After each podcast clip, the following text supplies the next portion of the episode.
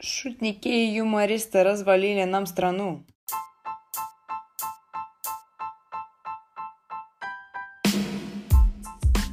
Левой рукой держу сценарий, правой листаю истории Ивангая. Молодой человек очень сильно активизировался в последнее время. Вот, после годового перерыва. В общем, отвлеклись на секс-символ э, 16 года, по мнению э, шестиклассниц. Теперь возвращаемся к секс-символу 2019 года, по мнению никого. Ладно. А, в общем, да, это я. Всем привет. А, Метропластик на связи. О чем сегодня будем с вами разговаривать? Я эту запись, на самом деле, запустила с целью просто послушать, а, как у меня микрофон работает. А потом такая раз и ворвалась в игру. В общем, пошла у меня волна. Зачастую, кстати, бывает, что я начинаю записывать подкаст э, без даже примерно понимания, о чем я буду говорить. Возможно, в некоторых эпизодах это слышно. Но я как бы себе говорю, типа, смотри, мы это пишем, и это вообще нас ни к чему не обязывает. Типа, если сейчас пойдет разговор, отлично, запишемся. Не пойдет, я себя никуда не тяну. Вот я считаю, что творчество это должен быть какой-то свободный порыв, и вот опять же порыв. Вот э, именно что касается э, шеринга мыслями. Не знаю, я просто не знаю, как по-русски сказать, как бы деление мыслей, дележка мыслей. Короче, да, поэтому sharing мыслей. Я подумала, что я хочу поболтать о юморе. Дело в том, что юмор — это неотъемлемая часть моей жизни, просто, просто неотъемлемейшая, если можно так сказать. Я как-то всегда по жизни была такой шутницей. Рядом со мной люди всегда смеялись. Всегда мне нравилось как-то веселить людей, что-то говорить, там какие-то комментарии, ужимки, кривляния. Короче, в детстве всегда меня называли клоунессой. Причем вот сейчас, оборачиваясь назад, я вспоминаю, что как-то общество у нас так работало, что смеяться, в принципе, было как-то, ну, не то чтобы принято. Я поясню, что я имею в виду. А, каждый из нас отлично знает фразу «смех без причины – признак дурачины». Или там, ты что, смешинку съел? Или ты чего как клоун? То есть постоянно какие-то фразы были, которые предполагали, что если ты смеешься, э, то у этого либо должна быть причина, либо если ты смеешься без причины, значит ты придурок. И если ты еще и на публику как-то играешь и веселишь кого-то, то ты клоун и вообще лох. Смеются типа не над тем, какой ты смешной, а над тобой. И это очень плохо. И, к счастью, никому из моих близких не удалось э, вбить это мне в голову настолько, чтобы я в это поверила. И в какой-то момент своей жизни я спросила себя, типа, ну окей, люди смеются надо мной, что в этом плохого? Если я кайфую от этого, люди от этого кайфуют, кайфуют, почему кому-то должно быть плохо, почему кому-то должно быть стыдно. С тех пор я веселю всех с утроенной силой. Естественно, э, мой юмор по жизни менялся, потому что менялась и я. И интересно, опять же, оборачиваться назад, думать о том, что раньше, например, можно было покривляться, что-то сказать, и, ну, все уже там как-то валялись. Сейчас это, ну, абсолютно вообще не работает. Опять же, да, очень интересно смотреть какое-то изменение а, реакции окружения на какие-то выкидоны, например, которые раньше кому-то заходили. Вот. Э, я считаю, что это здорово смотреть, как что-то меняется в твоей жизни в плане каких-то штук, которые связаны вот с такими специфическими вещами, как юмор. Если в детстве, там и в школе для меня юмор это просто какие-то комментарии, кривляхи были, то сейчас э, я, можно сказать так, плавно в более профессиональную среду втекаю, э, среда, которая называется открытые микрофоны, стендап-сцена и все вот это вот такое добро. Пока что у меня не было каких-то прям супер крупных площадок и, в принципе, каких-то вот значимых выступлений, о которых бы я могла сказать, что типа, да, я вот была вот на этом там открытом микрофоне и вообще все лежали, или все стояли, или все сидели. Вот. А, но я как-то, знаете, пока что тещу свой материал на своих локальных локациях как бы это тавтологично не звучало. Ну и, соответственно, параллельно пишу какой-то свой материал. Просто э, пару лет назад я в какой-то момент такая думаю, хм, я, у меня постоянно, типа, какие-то э, забавные штуки в голове появляются. Почему просто для себя не записывать? В результате э, в какой-то момент у меня образовалась довольно большая заметка, из которой я поняла, что можно слепить э, как бы ну, полноценный материал, с которым можно куда-то выйти.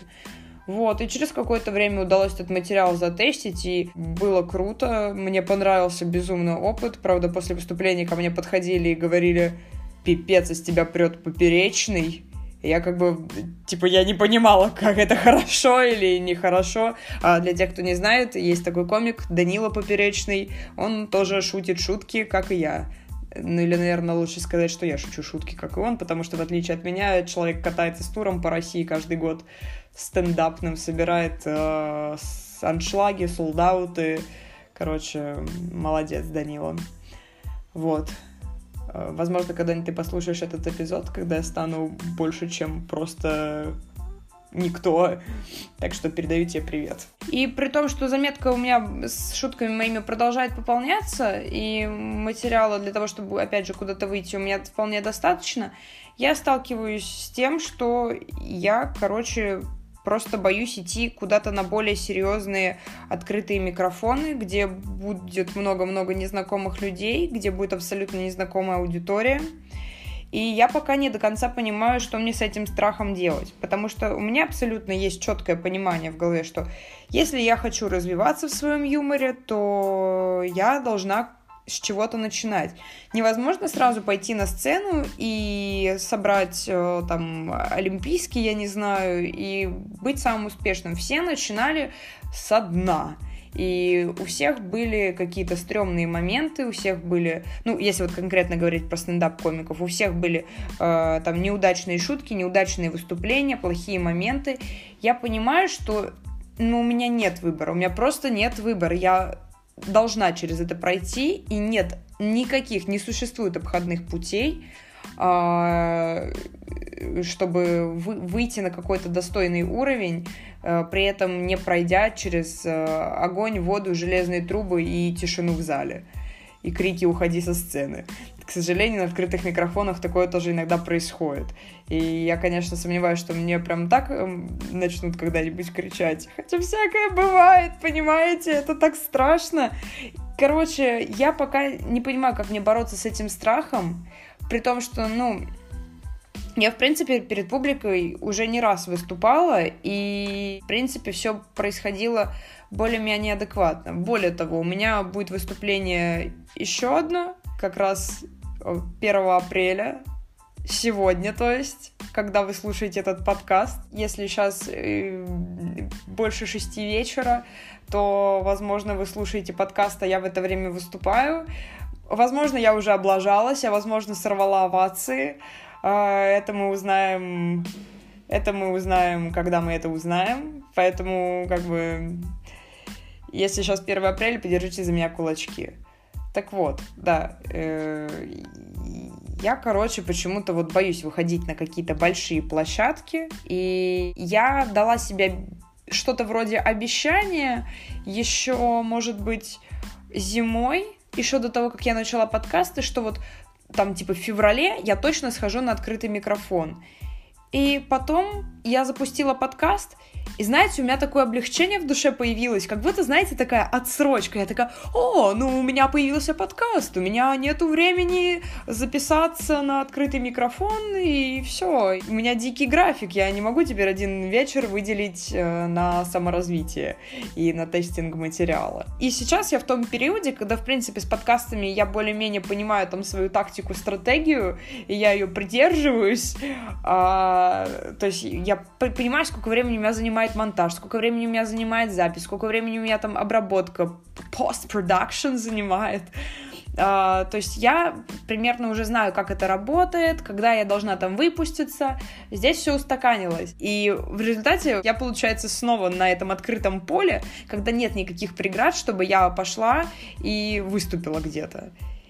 И меня все равно сковывает какой-то страх. Я думаю, что проблема в том, что я, в принципе, как любой живой человек, боюсь какой-то негативной реакции, боюсь осуждения, боюсь, что все пойдет не так, как я хочу, и очень большой шанс, что так реально может быть. И я опять же повторю, что я этого все-таки до конца не осознаю. То есть у меня нет четкого понимания все-таки, откуда берется этот страх. И это все-таки мои предположения, что я вот боюсь облажаться. Потому что я была на открытых микрофонах как зритель, и периодически туда, естественно, заглядывают, ну как заглядывают, выходят и выступают ребята, которые приходят вообще первый раз. И, к сожалению, не всегда это бывает как бы хорошо. Видно, что молодые люди очень сильно нервничают. Доходит до абсурдного. Вышел на сцену а, парень, и он пошутил первую свою шутку. Никто не засмеялся, он такой, а, здесь должно быть смешно. И все такие, а, ха-ха, ну, типа, такая самоирония, здесь должно быть смешно. А потом он стал говорить эту фразу вообще после каждой шутки. Он, типа, шутил и такой, а, вы не смеетесь, ну это должно было быть смешно. И просто у него, ну, типа, много шуток, и после каждой этой фразы, и вот я знаете, он стоял на сцене с микрофоном, а я видела, как он стоит с лопатой и закапывает себя. Потому что, по сути, когда он говорил эту фразу, он расписывался в собственном поражении. И я, короче, насмотревшись всего этого, видимо, во мне вот отложился этот страх, что я точно так же буду стоять на сцене и дрожащей ручкой, держа микрофон, говорить, что «А, здесь должно было быть смешно!» Вот, плюс меня также пугает, что там будет аудитория абсолютно незнакомая. То есть э, открытые микрофоны — это не те мероприятия, которые посещают, например, только студенты. Потому что, в принципе, студент, о, юмор под студента подобрать, ну, не очень сложно. Ты примерно понимаешь, там, какие у него проблемы в жизни, и, в принципе, я сама, как студентка, могу понимать, э, как бы, что же за, а что не же за. Вот. А на открытых микрофонах абсолютно разные люди, и никогда невозможно понять, что вкатит аудитории, а что нет. И даже самые там крутые комики, которые приходят э, на открытые микрофоны э, обкатывать материал, опять же, тоже не всегда заходят кому-то, потому что аудитория бывает разная. И я себе тоже это говорю, что типа, Алиса, даже известные комики лажают. Но меня вообще нифига это что-то не, не спасает и не помогает мне сделать вот этот шаг во тьму. Так что я, короче, не знаю. Вот. И да, возвращаясь вот к аудитории open майков, и я понимаю, что, конечно, можно нагнать друзей, которые будут там смеяться, когда я буду подмигивать, но все равно ни один пока из аргументов, из э, причин, почему мне надо туда пойти, вот пока что не становится для меня достаточно веским, чтобы я туда все-таки э, не становится достаточно веским, чтобы я все-таки пошла и вот сделала это. При том, что даже среди вот выступающих ребят было много очень впечатляющих примеров. Например, э, есть э, парень, его зовут Борис Зелигер, насколько я помню, ему, а, ну, сейчас ему, по-моему, 16 лет. А, я смотрела на него, когда он был еще младше, то есть чувак в школе учится, и он выходит и просто ломает сцену своей энергетикой, своей подачей, то есть видно, что чувак вообще а, как рыба в воде себя чувствует, это а, и он себя уже зарекомендовал здорово как комик, у него своя специфика, то есть больше школьников, выступающих на сцене, таких ярких, как он, нет. И когда я первый раз его увидела, я думаю, капец, но если чувак, вот там, тогда ему 15 было, если он в 15 такое мутит, то почему я вообще ты взрослая старая женщина, умудренная опытом, которая старше его на два года, не может просто пойти сделать то же самое? Ну, серьезно. И знаете, каждый раз вот происходит какое-то какое впечатляющее событие в моей жизни, связанное с open майками, когда я такая, да, точно, все, я иду, иду и делаю это. И этой мотивации, знаете, ее хватает на пару часов. И я такая, ладно, другой раз Вместо этого запишу еще один подкаст. Опять же, у меня очень много друзей, которые такие, давай, ну когда ты уже пойдешь, ну давай, ну сделай, мы там придем, мы тебя поддержим. И я все равно, ну вот, ну вообще, ну я не знаю, ну вот меня как будто какой-то приворот. Я вроде, знаете, даже не прям настолько сильно боюсь, но я просто как-то, ну я, ну я не могу, я не могу, хотя я знаю, что надо. Причем надо в первую очередь мне, вот просто мне, никому, ни одному человеку на земле не надо это так сильно, как мне, но пока что что-то вот не идет. В связи со всей этой ситуацией в середине эпизода хочу вам задать вопрос. Что мне делать? Может быть, просто надо ждать? Может быть, мое время еще не пришло, я там почувствую, когда вот будет то самое? Или, может быть, есть что-то очевидное, чего я не вижу, какая-то причина, вот, которая не бросается мне почему-то в глаза. Вот, поделитесь своим мнением. Мне будет очень интересно послушать. Может быть, даже без привязки к стендапу, к юмору, там, в принципе, вот к деланию новых дел, к выходу из зоны комфорта. Теперь давайте перейдем а, к сути. А, поговорим не о моих чувствах, а вот вообще о юморе как бы как... Я не знаю, можно ли юмор назвать социальным конструктом. Наверное, наверное, нет. Ну, короче, о какой-то вот этой магической силе, короче. Юмор, юмор, это, короче, супер специфическая вещь, на мой взгляд. И я думаю, что...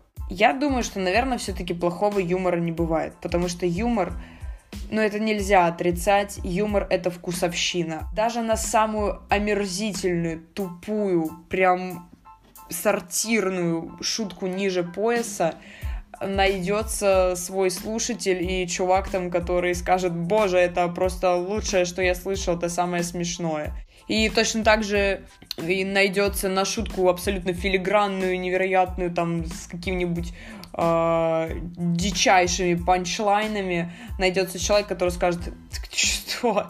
Типа, что за фигня, вы, вы считаете это смешно? Наверное, не имеет смысла как-то осуждать какой-то юмор. А, просто, наверное, стоит относиться к каким-то, может быть, на ваш взгляд, неудачным шуткам так более философски. А, просто с мыслью о том, что, ну, это не мой тип юмора, я такое не поддерживаю. Однако я думаю, что все-таки то, как человек шутит и что для него является смешным, это э, может, может быть таким неким индикатором, э, по которому ты можешь определить, э, там, возможно, какие-то ценности для человека э, или какие-то его приоритеты, элементарно его какую-то восприимчивость, потому что есть ребята, которые там готовы лица бить и убивать за шутки там про маму или за шутки там про родину. Вот, а есть чуваки, которые там с хвостом на странице публикуют и такие гы, лол. Вот, то есть юмор прям охренеть как раз, разнится. И мне кажется, знаете, это как э, с порнухой, типа, есть какой-то закон интернета, который гласит, что все, что ты можешь представить, с этим уже есть порно. Вот мне кажется, то же самое с юмором. Все, что ты можешь представить, про это уже пошутили. Едем дальше. Я думаю, это очевидно, что практически каждый человек там любит посмеяться, получить какие-то положительные эмоции и напрячь лицевые мышцы, растянуть рот в улыбке. Классно, сколько я подобрала слов, чтобы вы поняли, что я имею в виду. А, но при этом а, люди не в курсе, как строится комедия. И это, опять же, не какой-то обязательный пункт, но это, мне кажется, достаточно интересно понимать, э, из чего строится шутка и почему вообще тебе смешно и как это работает. Вот, поэтому э, давайте я вам вброшу э, парочку определений из мира юмора, который, ну, я думаю, наверное, каждый стендапер практикующий знает. Вот, но далеко не каждый человек, который на этого стендапера приходит посмотреть, знает. Вот, это все очень красивые слова, мне очень нравится, как они звучат, э, и ими можно очень здорово и красиво блистать, если их использовать, то э, сразу твой авторитет повышается на 32 пункта, потому что это такая, а, знаете, профессиональная лексика. Если даже их не использовать, просто, мне кажется, для общего развития интересно э, подумать о том, вот что и как и где. Начнем мы с вами с самой вообще базы, самой основы, с сетапа и с панчлайна. Вот давайте как бы разберем базу на еще еще базу setup от английского set up, как бы, как бы устанавливать. А, значит, setup, то есть Иными словами, это значит создание ожидания. То есть мы создаем какое-то ожидание, и punchline, punchline, то есть punch с английского это удар, line, там строчка, линия, а punchline — это разрушение этого ожидания. То есть сетап, punchline, шутка строится из создания ожидания и его разрушения. В пример я буду приводить ублюдские шутки, чтобы было просто, знаете, не такие филигранные. Типа «Колобок повесился. Здесь очень короткий setup очень короткий punchline. Колобок — это, можно сказать, setup, и punchline повесился, потому что мы такие, колобок, окей, и потом он повесился, и мы такие, вау, вау, вау. То есть мы ожидаем, что Колобок сделает что-то а, ожидаемое от Колобков, а он раз и RIP нулся. И мы такие, вау, Колобки обычно так не делают. Вот. Ожидание наше разрушено. А потом э, дальше шутка, которая очень долго гуляла по интернету, и много кто не мог понять ее смысл. А, надевает мужик шляпу, а она ему как раз. Я сама очень долго не втыкала, чего. Но потом я поняла, что фишка этой шутки в том, что она как бы панчлайн, это какой-то, знаете, такой post-punchline. А, то есть надевает мужик шляпу, мы такие, окей, setup.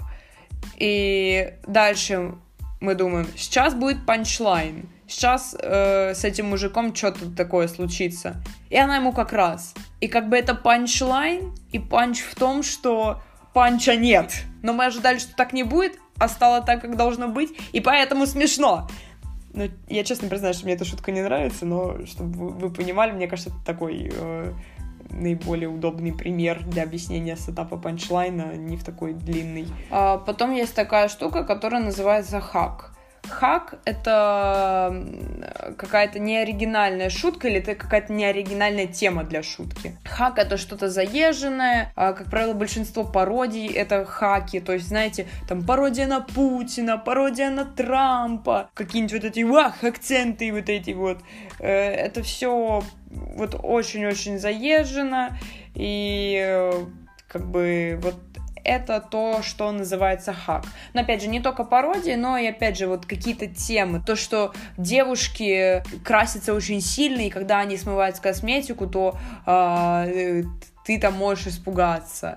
Источником для хака может стать э, какое-то громкое событие. То есть э, это такая штука, которая э, витает в пространстве, и мы часто и очень с ней сталкиваемся, но мало кто знает, что вот это называется именно так. Последнее слово э, из мира комедии, которым я с вами поделюсь, э, это хеклер Хеклер — это человек, который каким-то образом мешает, срывает тебе выступление. Э, вообще у слова очень богатая история, потому что оно э, было обнаружено еще в 15 веке, обнаружено, и да, его нашли, раскопали. В общем, да, его, а, оно было засвидетельствовано вот в 15 веке. Если коротко, Э, то это люди просто, которые там кричат что-то, мешают, срывают. Такие чуваки есть в политике, в спорте, в музыке. Но мы с вами сегодня про комедию. Так вот, в комедии, э, как правило, это ребята, иногда это просто подвыпившая какая-то публика на open майках, которая там что-то кричит. Э, иногда это намеренные чуваки, э, слушают, например, твои выступления, потом приходят и еще раз, и они выкрикивают панчлайн за тебя, тем, тем самым срывая абсолютно э, вот все впечатление. И это просто отвратительно, это просто, просто ужасно. Я сталкивалась, к сожалению, с таким. Хуже этого, наверное, ничего нет. Ну, только тишина в зале и открытые микрофоны, на которые я так боюсь ходить. Я думаю, в принципе, если вы когда-то что-то рассказывали, у вас тоже были, может быть, похожие ситуации, потому что, а, наверное, хеклерами можно назвать и тех людей, которые... Ну, вот если вы сидите в компании друзей, и, например, у, у тебя с твоим другом была какая-то общая история, и вас просят ее рассказать, ты начинаешь ее рассказывать, и как бы, и ты вроде все так красиво рассказываешь, и твой нетерпеливый друг такой, да-да-да, и потом он угнал эту газонокосилку и переехал питона, и ты думаешь, блин, блин, блин, ты, ты все сломал, ты все сломал. Ты хотел так красиво рассказать, здорово, чтобы прям, прям панчлайн такой красивый был, здоровский. И в результате этот придурок просто вместо тебя что-то выпаливает, и это, ну, ты уже все, ты не отмотаешь время назад, все уже все поняли, и даже не имеет смысла дорассказывать. Вот, поэтому хеклеры очень неприятные ребята. У некоторых комиков э, есть э, тактика как бы борьбы с ними, потому что у кого-то, например, э, бывают какие-то заготовленные заранее ответы на случай, если кто-то что-то начнет выкрикивать. Кто-то на сцене просто импровизирует, используя э, там свои какие-то навыки, чтобы дать какой-то новый виток комедии. И, как правило, если все идет хорошо, там, и особенно если получается как-то э, кричащего негодника пристыдить, публику публика вообще радуется. Вот. А, ну, иногда просто комики продолжают э, шутки читать дальше, не обращая внимания на вот э, всяких веселых ребят э, из зала. Вот, это, наверное, все, чем я хотела поделиться. На мой взгляд, это вот прям такие самые базовые вещи из комедии, которые интересно, наверное, знать и даже людям, которые не особо причастны. Потому что когда знаешь все это добро интересней и понятнее, опять же, слушать, воспринимать и обсуждать комедию и все, что с ней связано. Вот плюс э, выглядишь умнее, когда ты говоришь, ну да, как бы в этой шутке setup такой слабый, но punchline. Да, но если бы это был one-liner, Хеклеров было бы поменьше. Абсолютно нелогичная фраза, ну ладно. Вот. Делитесь своим мнением по поводу эпизода, пожалуйста. Будет мне очень интересно послушать. А, может быть, э, инфа, которую я вам тут втолкнула, она чем-то новым для вас стала, или наоборот, вы уже все знали, или, может быть, есть какие-то штуки э, о комедии, которые вот вам кажутся тоже интересными, и вам бы хотелось ими поделиться. Буду супер рада все это послушать. Вот, в общем, такой, да, эпизод. Спасибо огромное за внимание. Побольше смеха, побольше юмора в вашей жизни. Кстати, расскажите, может быть, у вас есть любимый комик или кого-то кого вы можете порекомендовать. Мне будет очень интересно послушать, посмотреть. Всем смеха, всем удачи. мне удачи сегодня на стендапе. Вам удачи в дослушивании этого подкаста. И всех обнимаю, всех целую. Всем пока.